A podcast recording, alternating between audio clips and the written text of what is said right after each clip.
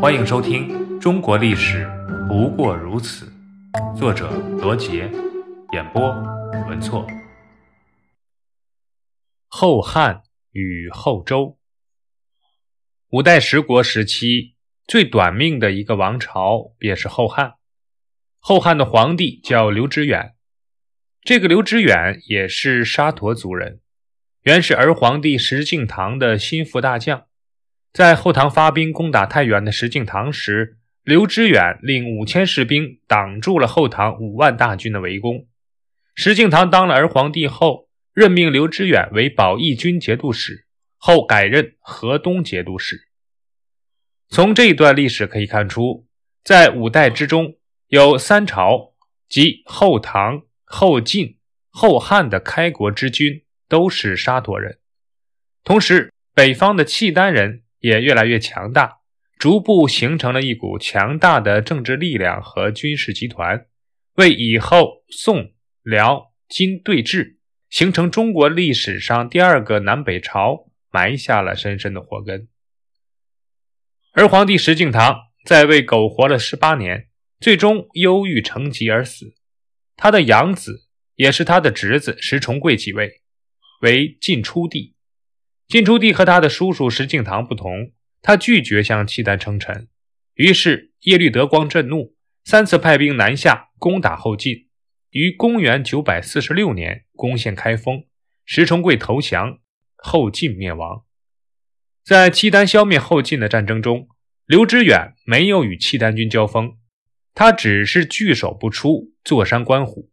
只有在契丹军触犯到他的领地时，才出兵反击。契丹掳走了投降的晋出帝石重贵之后呢，刘知远便在太原称帝，改国号为汉，史称后汉。刘知远只做了七个月的后汉皇帝就病死了。临终之前呢，他任命郭威、杨斌、史弘肇三人为顾命大臣，辅佐他十八岁的儿子汉隐帝刘承佑。这位汉隐帝要说也是一个荒淫的君主，宠信宦官和外戚。他继位后，内有顾命大臣杨斌、史弘肇和王章等专权，外有郭威拥兵自重，威望震主。有一次，杨斌、史弘肇在朝堂上议事，刘承佑说：“你们再仔细推敲推敲，别有谬误，让别人说闲话。”哪曾想，杨斌竟说：“有我们在，还用不到你开口。”刘承佑忍受不了，便派亲信杀死了杨斌、史弘肇和王章。而后又派使者到魏州（今河北省大名县西）去杀郭威。郭威无奈起兵反叛，于公元950年11月抵达汴京城下。郭威进入开封后，迎后汉太后临朝听政。此时辽军入侵，郭威奉命北上抗辽。大军在行至澶州（今河北濮阳）时发生兵变，兵士扯下黄旗披在了郭威的身上，拥立他为皇帝。郭威随即率大军回到开封，于公元951年元月改国号为周，史称后周。后周太祖郭威是历史上有名的节俭皇帝，他即位后便下诏废黜四方进贡的珍馐美食，又从宫中拿出了珍宝玉器以及金银装饰的床几、饮食用具等几十件，放在殿庭上当众砸碎。到他临终前，又下诏薄葬。这种做法在历代封建帝王中是非常难能可贵的。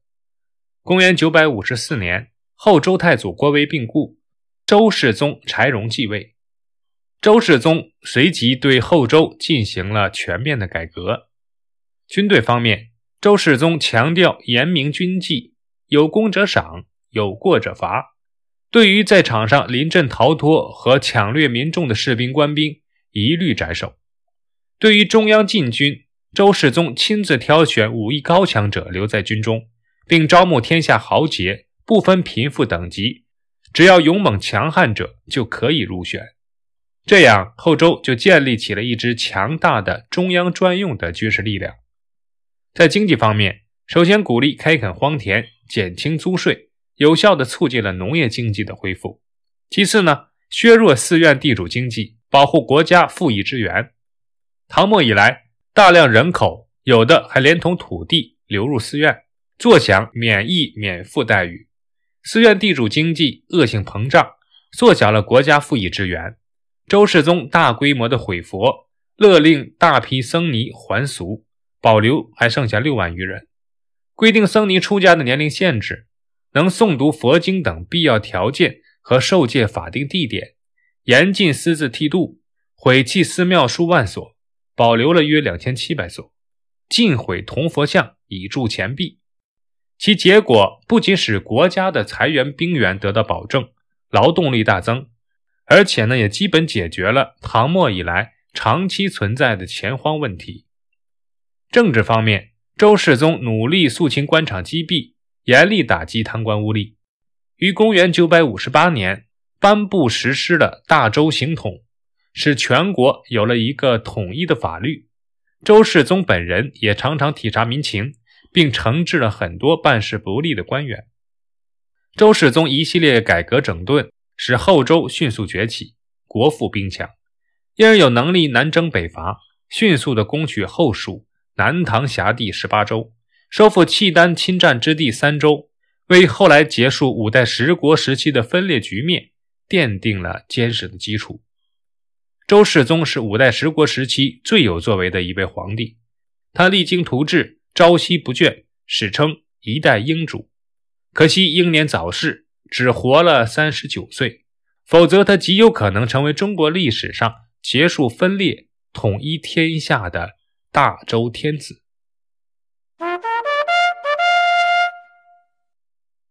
档案四十七：大周行统。